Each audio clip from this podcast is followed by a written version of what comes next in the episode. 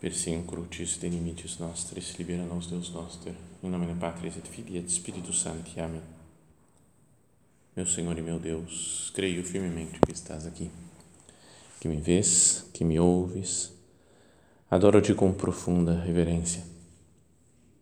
Peço-te perdão dos meus pecados e graça para fazer com fruto este tempo de oração. Minha Mãe Imaculada, São José, meu Pai e Senhor, meu anjo da guarda, intercedei por mim.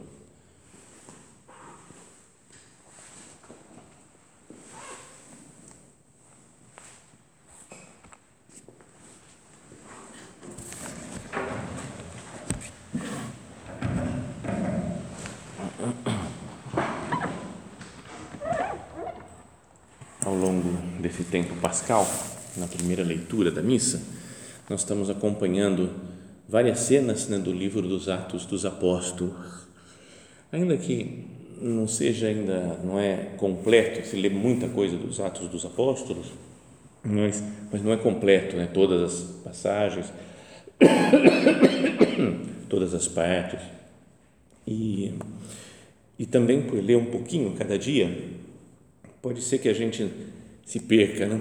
Eu acho que eu já estou perdido, né? Ouvindo só, perdão, só o que aparece nas, na, na leitura da missa de cada dia. Mas acho que é bom que a gente queira entender né, o, o contexto, da, a, a parte histórica de, dessa situação, para, por um lado, para ir vivendo com os personagens. Né? É uma história muito legal. Se a gente começa a acompanhar, quem, tiver tempo pode pegar direto assim e ler numa tacada só, né? Os Atos dos Apóstolos. Tem que ter umas horas livres, né? Não é que sobre sempre, né? Duas, três horas livres assim para ler. Mas, mas é muito, é algo muito bonito, muito gostoso de ler até, muito interessante, né? Aquelas passagens, mas, sobretudo, pode nos dar luzes né, sobre como deve ser a nossa missão apostólica. Não é pensar, olhar para aqueles primeiros personagens, Pedro, Paulo, Silvano, Timóteo, aqueles que acompanharam São Paulo, Barnabé, e, e assim, a partir daí, tirando ideias né, para a nossa vida espiritual, para falar como que eu, pessoalmente, devo fazer o meu apostolado, a minha missão evangelizadora. E nesses dias nós estamos no, lendo nos, no capítulo 16 de São, de, de, perdão, de São Nada, de São Lucas, né, que escreveu, mas dos Atos dos Apóstolos. Já no sábado começou isso, dizendo: Paulo foi para Debe e Listra, eram cidades que ele já tinha ido antes. Obrigado.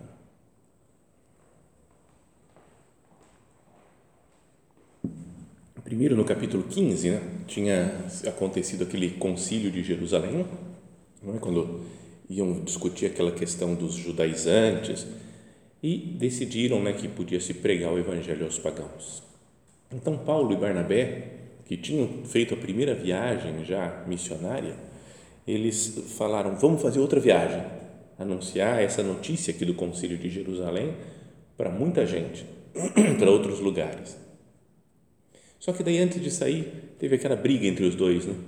O Bernabé queria levar São Marcos junto, Paulo não queria, porque ele tinha abandonado na primeira viagem. Começaram a discutir e falaram: cada um vai para o seu lado. Então, Bernabé foi para um lado com Marcos e São Paulo foi com Silas ou Silvano para outro lado. Então ele começou pelas cidades que ele já tinha ido na primeira viagem. Paulo foi para Derbe e Listra. Havia aí em Listra um discípulo chamado Timóteo, filho de uma judia que abraçara a fé e de pai grego. Então lá ele encontra com Timóteo, que já tinha sido convertido, né, um pouco antes, dizem alguns que era talvez muito jovem o São Timóteo, e saem com ele para pegar. Né? Paulo, então, quis que Timóteo partisse com ele. E percorrendo as cidades, né, da, Paulo e Timóteo transmitiam as decisões que os apóstolos e os anciãos de Jerusalém tinham tomado e recomendavam que fossem observadas. As igrejas fortaleciam-se na fé, de dia para dia cresciam de número. Então, essa é a ideia né, do apostolado o que faz São Paulo, que fazem os primeiros cristãos e que pode iluminar o nosso apostolado também, de sair, sair de si mesmo, partir, vai para outro lugar, encontra uma pessoa, pede ajuda, encontra o Timóteo, né, pede ajuda para falar, vamos pregar comigo também, e vão fortalecendo a fé dos primeiros cristãos e assim, com o fortalecimento da fé, esses passam a ser apóstolos e vai crescendo a igreja em número. Depois vem um outro trecho que diz assim, né, que ouvimos, acho que, acho que foi no sábado passado que apareceu na missão. Paulo e Timóteo atravessaram a Frígia e a região da Galácia, pois o Espírito Santo os havia impedido de proclamar a palavra na Ásia. Então, é, aqui teria que ter um mapa, né?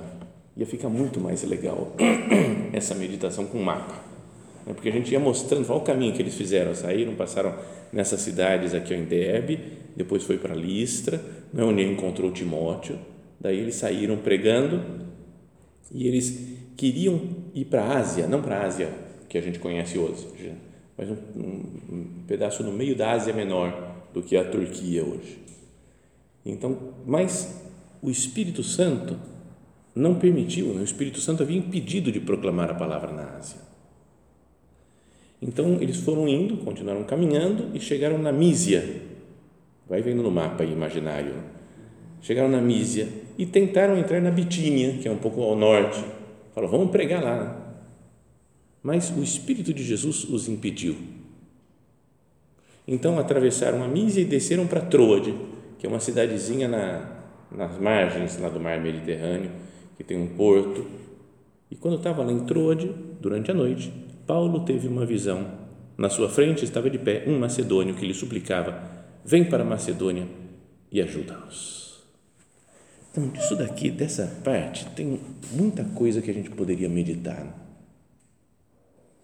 Primeiro, que eles são, de fato, né, os apóstolos, guiados pelo Espírito de Deus eles pensaram fazer uma coisa, mas o Espírito Santo falou, não, é para fazer outra coisa. Aí tentaram isso aqui, não, não é para fazer isso. Fala, onde é que Deus está querendo chegar? Porque eu quero pregar a palavra para essas pessoas e ele, ele me impede. É um mistério de Deus. Né? Alguém comentando numa dessas Bíblias que comentam as passagens da Sagrada Escritura, falavam assim: Deus dirigiu as viagens dos missionários o Espírito Santo os impediu de prosseguir para o oeste, na província da Ásia. O Espírito de Jesus não permitiu que eles fossem para o norte, para Bitínia. Então Paulo teve uma visão, chamando-os para ir a noroeste, sobre o mar Egeu, até a Macedônia. Quando teve esse dom, esse macedônio que apareceu lá num sonho, para ele falou: Vem e ajuda-nos. E aí dizia: O Espírito de Deus guiou os seus servos nos Atos dos Apóstolos de várias maneiras incluindo visões divinas, intuição direta, conselhos de outros fiéis, orientação por meio de oração, compreensão por meio das Escrituras, profecia. A orientação, a, a, orientação que eles recebem pela inabitação do Espírito Santo ajudou-os a cumprir sua missão e ser testemunhas de Cristo. Então, aqui podíamos pensar na nossa vida, perguntando ao Senhor, meu Deus, eu, eu deixo que você guie também as minhas decisões, que você guie os meus planos apostólicos. E como é que Deus guia? Primeiro, talvez pensando, será que a, esse plano, essa coisa que eu quero fazer, está em harmonia com, sei lá, com o que fez a igreja, o que faz a obra, com a palavra de Deus. Depois eu peço conselho para outras pessoas. Conselho, né? não é não é uma falta de responsabilidade, fala, o que eu tenho que fazer, hein? Ah, faz assim, ah, tá bom, então vou fazer. Cada um deve pensar, o que o Espírito Santo está me pedindo? Mas às vezes vem pelo conselho de uma pessoa ou de outra, ficar atento ao que dizem os outros. Depois pensa qual que é o motivo pelo qual eu quero atuar assim, quero fazer essa ação apostólica. Que nós peçamos luzes. Meu Deus, me mostra o que você quer que eu faça. Como você mostrou, Jesus, né, o seu Espírito para Paulo, para Timóteo.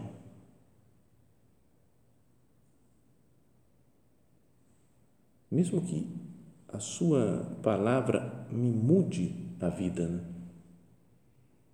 Estava tudo certo, plano para ir para a Ásia. E aí vem Deus e fala assim: não é para ir para a Ásia. Então eles vão andando, chega na Mísia e fala: ah, já sei, agora Bitínia é o lugar onde nós vamos pregar. E aí Deus fala: não, não, não, não. Então eles vão para Troade. Está vendo? É, Deus não faz isso com a gente também até as mudanças físicas, né? mudanças de cidade, mudanças de planos, doenças que aparecem, coisas que a gente tem que fazer, que a gente não tinha esperado, e Deus muda, porque Ele quer que a gente sirva em outro lugar, de outro modo, né? de outra maneira. Não poderia ver essa, como acontece isso também conosco Talvez não com uma clareza assim como tinha São Paulo, né, de aparecer um macedônio chamando. Mas Deus não vai guiando a gente também. Quando a gente vê a gente está em uma situação, você fala, como é que eu cheguei aqui? E pode ter sido o Espírito de Deus que foi nos conduzindo. Pensemos nas grandes mudanças né, que, que ocorreram na nossa vida, pela vontade de Deus. Então, durante a noite, Paulo teve uma visão. Na sua frente estava de pé um macedônio, que talvez foi pelas roupas do macedônio que ele descobriu, né? ou, ou a visão, né? a visão apareceu mais, mais coisas. Né? Bom, ele falou: Vem para a Macedônia e ajuda-nos. Então, talvez ele tenha deduzido isso que era da Macedônia, São Paulo. Então, agora, a Macedônia é do outro lado do mar, é já na Grécia ou seja, dentro da Europa. Então, essa cena aqui, Atos, capítulo 16, fala do começo da pregação do Evangelho na Europa. Que a Europa ficou totalmente cristã depois, né? todos os países. Depois, agora, vai perdendo a fé. Mas esse é o momento não é que fala, começa a pregação do Evangelho. E vem para a Macedônia e ajuda-nos a grande ajuda não é que eles estavam passando fome, né? que tivesse outros problemas materiais, tivessem guerra. Não é que a grande ajuda é levar a palavra de Deus para os outros, é levar Cristo.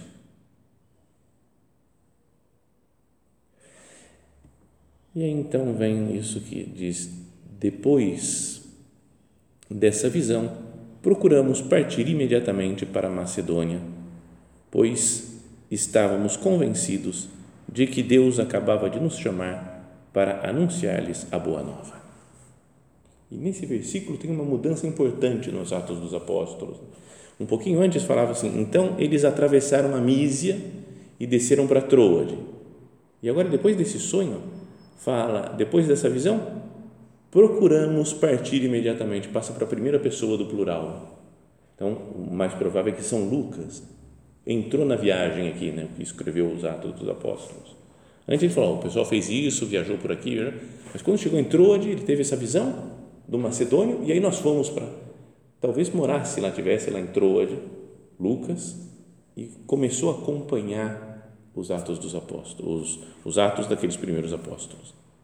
Então, quando começa o nós, não fica legal da gente imaginar que somos nós mesmo sou eu que estou lá junto. Imagina se a gente tivesse no lugar do Lucas. E fala, agora eu conheci o Paulo, está aqui, o Timóteo está aqui, ele teve um sonho, uma visão para ir pregar na Europa. Eu vou com eles. Depois dessa visão, procuramos partir imediatamente para a Macedônia, pois estávamos convencidos de que Deus acabava de nos chamar para anunciar-lhes a boa nova. E aqui também é, é legal ir acompanhando o mapa, viu? porque fala assim: ó, é, embarcamos em Troade e navegamos diretamente para a ilha de Samotrácia. Então tá lá, né? Você viu o desenho da ilha. Deve ser legal isso, não? Ir algum dia para lá, né? pegar um barquinho em Troade e ir andando até navegando lá até Samotrácia. São Paulo fez isso para pregar o evangelho na Europa. E no dia seguinte, dormiram lá então essa noite, porque falaram que era perigoso navegar à noite lá naquela região. No dia seguinte, fomos para Neápolis, que é o porto já na Grécia, onde eh, chegaram na Europa. De lá, viajamos a Filipos, 17 quilômetros, que está lá mais para dentro da terra, está a cidade de Filipos, que vai ser muito famosa né, por, pela carta aos filipenses. São Paulo tinha muito carinho por eles e que é uma das principais cidades da Macedônia e tem direitos de colônia romana. Passamos alguns dias nessa cidade. Então, aqui vai contar um pouco, não vamos ler tudo, senão não dá tempo né, de, de acompanhar toda a história, mas é legal, façam isso de trabalho de casa, homework, procurar ver o mapa, ir acompanhando, lendo, que é, é ajuda muito a vida espiritual. E lá em em Filipos, era uma cidade romana importante, quem nascia lá tinha cidadania romana, não é? tinha até o nome de Filipos, era o nome do pai do, do, acho que do Alexandre Magno, que construiu tudo aquilo lá, depois os romanos dominaram, então era uma cidade importante. Só que tinha pouquíssimo judeu na cidade. E o São Paulo, ele sempre chegava nas cidades, ia para a sinagoga é? e pregava lá, começava a falar a partir das escrituras, que os judeus conheciam, pregavam Jesus Cristo e as pessoas se convertiam, outros ficavam bravos com ele. Só que lá não tinha, acho que nem 10 judeus, porque falam que tinha que ter 10 judeus, homens casados, para constituir uma sinagoga, para eles poderem montar uma sinagoga. E lá nem isso tinha. Então ele falou assim: então fomos para, para no sábado, saímos pela porta da cidade para um lugar junto ao rio, onde nos parecia haver oração. Falou, vamos, então vamos até o rio, que talvez o pessoal se reúna lá, não é para rezar. Foi o evangelho de ontem que a gente ouviu aqui. E estavam lá e começaram a falar com algumas mulheres. Eu já falei, acho que eu falei em alguma outra meditação, que é isso daqui, que ah, essa cidade começou com as mulheres. Né? Essa daqui foi, elas é que se converteram primeiro e converteram todo o resto. Né? Então era o lugar que elas eram as mais importantes. Sempre começava no, na sinagoga, que era o lugar que iam os homens, mas aqui foi diferente. E uma delas era aquela famosa Lídia, que era comerciante de púrpura. Então ela era importante, talvez uma empresária, né, sabe? Tinha moral a mulher a Lídia. E ficou tocada com aquilo lá, com o que os, que os apóstolos falavam. E Lídia acreditava em Deus e escutava com atenção. O Senhor abriu o coração dela para que aceitasse as palavras de Paulo. Após ter sido batizada, assim como toda a sua casa, ela convidou-nos se achais que sou uma fiel do Senhor, vinde hospedar-me em minha casa. E insistia muito conosco. Então, é, a Lídia, pensando assim, então ela é, é, a primeira cristã da Europa, né? Não pensa assim, quem que é o primeiro que começou aqui o cristianismo na Europa? Essa Lídia, que São Paulo foi lá, pregou para ela, ela se converteu, converteu a família inteira, e ainda recebeu eles em casa. Característica dos cristãos é a acolhida, a hospitalidade, em casa e na vida. Então, como é que eu recebo as pessoas? Não só materialmente, né, de falar, vamos, vem aqui, vem aqui no centro, né? mas como que eu acolho na minha vida as outras pessoas, pessoas diferentes? Pessoas de outra religião, como era essa Lídia, que depois se converteu. Mas é legal de pensar também como eles, esses apóstolos, eles vão atrás de falar de Deus, né? Não tinha sinagoga, falou, a gente se vira, vamos lá no rio, lá está tendo, parece que está tendo gente rezando lá, vamos lá falar com eles. Vão atrás, Senhor, que eu também saia da minha, dos meus esquemas, dos meus planos para ir atrás das pessoas, para pregar a Sua palavra. Logo depois disso, fala que eles eles estavam indo para fazer oração no outro dia, João Paulo, Timóteo, e essa parte não aparece na, na liturgia, né? pularam. Era para ser a de hoje, mas pularam para a próxima. Mas dizem que veio uma jovem escrava possuída por um espírito de adivinhação e fazia oráculos e obtinha muito lucro para os seus patrões. Era uma escrava, tinha os patrões dela, ela profetizava e o pessoal ia ganhando dinheiro às custas dela. E ela começou a seguir Paulo e nós, gritando: Esses homens são servos de Deus Altíssimo e vos anunciam o caminho da salvação. Então começou a falar quem que eles eram. E aí o São Paulo fala, parou, ficou incomodado, era meio nervoso o São Paulo, tinha brigado com o Bernabé, agora fala, Paulo, por fim, incomodado, voltou-se e disse ao Espírito: Eu te ordeno, no nome de Jesus Cristo, sai dessa moça. E o Espírito saiu no mesmo instante. A gente poderia até pensar, Pô, ele estava falando coisa certa. Né? Fala, são servos do Deus Altíssimo, vieram pregar salvação. Mas assim como Jesus não quer que o demônio pregue, lembra, eu sei quem tu és, o Filho de Deus. Então ele falou: cala-te e sai desse homem, falava Jesus não quer que a pregação seja feita pelo demônio, porque o demônio sempre encontra um jeito de enganar, de ensinar alguma coisa meio errada. Então o São Paulo faz a mesma coisa, né? em nome de Jesus Cristo te ordeno, sai dessa moça. E o que deveria ser um motivo de, de alegria, né? de festa, nossa, que beleza, o poder que eles têm. A frase seguinte é: os patrões da jovem vendo perdida a esperança de lucros, agarraram Paulo e Silas e os arrastaram à praça principal diante dos chefes da cidade.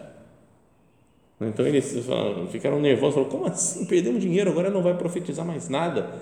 Então queriam ganhar né, dinheiro a partir daquele de um espírito explorando a menina.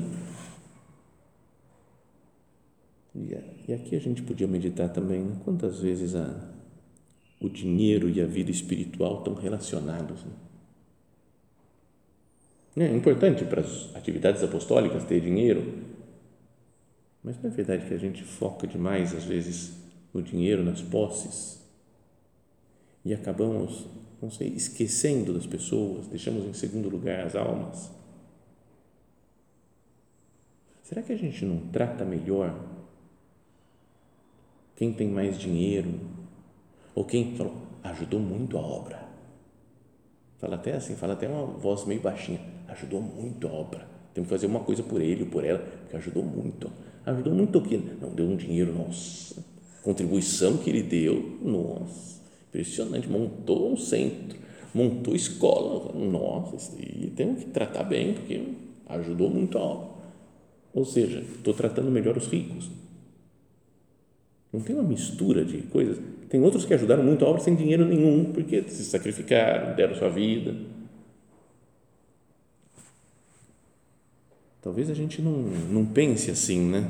Claramente, mas talvez com as nossas atitudes a gente faz uma certa acepção de pessoas. Esses daqui têm moral, porque contribuíram muito. Mas faz lembrar desses donos, das patrões da jovem, da escrava, que ganhavam dinheiro também explorando ela, estavam felizes da vida. Aí vem Deus, tira o dinheiro e eles se revoltam e ficam bravos com aqueles que pregam, né, que são Paulo e Silas. E apresentaram os dois aos magistrados, né, levaram na praça da cidade, né, na praça principal, e disseram: Estes homens estão provocando desordem na nossa cidade, são judeus e pregam costumes que nós, romanos, para nós não é permitido aceitar nem seguir. Então, está vendo? Começa um, começa racismo aqui. Eles são judeus, os caras são judeus. Não são como nós, romanos. Será que não tem algo assim, que pode acontecer também na nossa vida? De falar, isso daqui é meio ateia. Eu não, sou católico. Sou do Opus Dei. Eu sou, sabe, se sentir melhor que os outros. Então vem a cena do evangelho de hoje que acabamos de ouvir.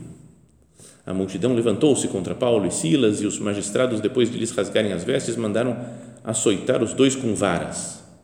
Depois de açoitá-los bastante, lançaram-os na prisão e ordenaram ao carcereiro que guardasse com toda a segurança.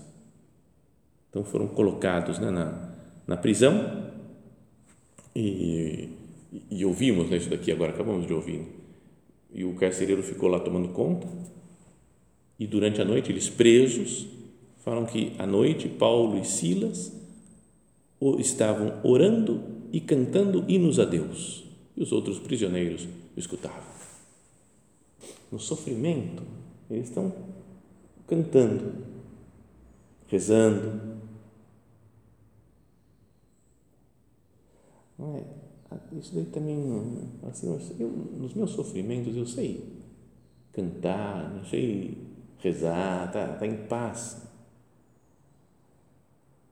Até isso da música, né? É, é legal, né? Que a gente queira de vez em quando falar, pô, vou, vou escutar uma música para fazer oração com uma música. Eu faço isso de vez em quando. O pessoal às vezes me dá bronca, fala, não, tem que ler, tem que fazer oração, não tem que falar com não. Às vezes ouvir uma música cara, me eleva tanto para Deus, né? Você fala, cara, eu estou muito mais perto de Deus do que com outros discursos, né? com raciocínios, com ouvir música, cantar. Eu tenho liberdade para falar com Deus. Às vezes é o modo mais, é, não sei, mais direto de conversar com o Senhor. Então, no sofrimento, cantando. E cantando se sentem mais próximos de Deus. E é nessa situação que fala que veio um terremoto tão violento que sacudiu os alicerces do cárcere. Faz lembrar do terremoto que falam da, da morte de Cristo, o terremoto depois da, da ressurreição do Senhor, fala São Mateus. As portas se abriram, as correntes se soltaram o carcereiro acordou e vendo né, os prisioneiros, as portas abertas, os prisioneiros fugiram e tentou se matar, porque parece que tinha um, acho que era um código de Justiniano, o imperador, que falou que se alguém deixasse, né, liberasse os presos, ia ser morto. Então, para não ser morto pela mão dos outros, não sofrer tortura, talvez, então ele resolveu se matar. Mas Paulo gritou com voz forte: Não te faças mal algum, estamos por aqui. Então o carcereiro pediu tochas, correu para dentro Tremendo, caiu aos pés de Paulo e Silas, conduziu-os para fora e perguntou: Senhores, que devo fazer para ser salvo? É assim como perguntaram os, aqueles primeiros três mil que se converteram no dia de Pentecostes: o que, que a gente tem que fazer para ser salvo? Perguntamos ao Senhor agora: Jesus, o que, que eu tenho que fazer para ser salvo, para entrar no seu mundo, Jesus? crê no Senhor Jesus Cristo e será salvo, como também, como também toda a tua casa. Então, explicou a doutrina para eles, é? para a família dele. Ele lavou as feridas, né? curou as feridas do, de Paulo e Silas e foram batizados. Esse homem, esse carcereiro e toda a sua família. Então, dá vontade de ficar pensando, lendo mais, né? Continuando, vendo como é que continua a história porque agora São Paulo vai sair lá de Filipos, vai passar pela Tessalônica, depois vai descer até Atenas, aí tem o discurso lá no Areópago, né, que vai ser, acho que é o Evangelho de amanhã, sabe? Então, é, vai mostrando como não parava São Paulo. E os apóstolos, outros, né, os, esses, seguidores dele, Silas, Timóteo, Lucas, não parava, sempre ideias novas né, de apostolado, de evangelização, de pregar. E com todo tipo de gente só nessa cena né, que, do capítulo 16 que a gente viu, primeiro, São Lucas destaca a história de três pessoas. Né? Primeiro, a Lídia, que era uma empresária de tecido, uma mulher importante, conhecida na cidade. Falam que a púrpura que ela vendia lá era muito para os, às vezes para o pessoal importante do Império Romano que se vestia de púrpura. Então ela era top, sabe, empresária top. Depois a outra, a segunda era uma escrava e ainda possuída por um espírito que, de adivinhação. Sabe, você fala, cara, eu não quero saber, não né? imagina, eu quero mais a, a top, né? Que é, é empresária, né? o negócio é com empresário. Mas São Paulo converte em empresário, cura, expulsa o demônio dessa, de uma menina é, que tinha um espírito né, de, de adivinhação e depois vai preso, e mesmo preso, converte o carcereiro e converte a família toda. Está vendo? É um, a pregação do Evangelho é para todo mundo, para todo tipo, de para homens, para mulheres, para gente de toda classe social. Senhor, eu tenho feito acepção de pessoas, tenho ou estou muito devagar também no meu apostolado. Mas seria bom que nós lêssemos de vez em quando, né, meditássemos mesmo nessas passagens desse livro que conta o começo da igreja. Como é que é a igreja no início? Lá no começo, na raiz, os primeiros, como é que fizeram? Para tirar luz. Está certo que a gente materialmente vai fazer de forma diferente, porque eles iam caminhando a pé, muito dessas coisas, barco. Nós temos modos de comunicação muito melhores, mas que o espírito de levar a palavra de Deus para as pessoas não diminua. Que seja como deles, se sacrificando, sofrendo, como eles sofreram, apanhando, falando com todo tipo de gente, classe alta, classe baixa, qualquer um. Né? Esse é o espírito de Cristo nosso Senhor, esse é o espírito do Evangelho. E nossa mãe Santa Maria, que devia ficar sabendo de todas essas notícias, né? não sei se ela estava morando em Jerusalém, se tinha voltado a morar na Galileia, ou estava morando em Éfeso, né? como dizem alguns, né? falávamos antes, já em outra meditação. Mas ia chegando notícias para ela, e ela vendo isso que meu filho criou, isso que ele, esses apóstolos que ele né, escolheu para estarem com ele, estão agora pregando, fazendo novos apóstolos. Que ela também nos acompanhe, esteja olhando e abençoando a nossa missão apostólica de cada dia.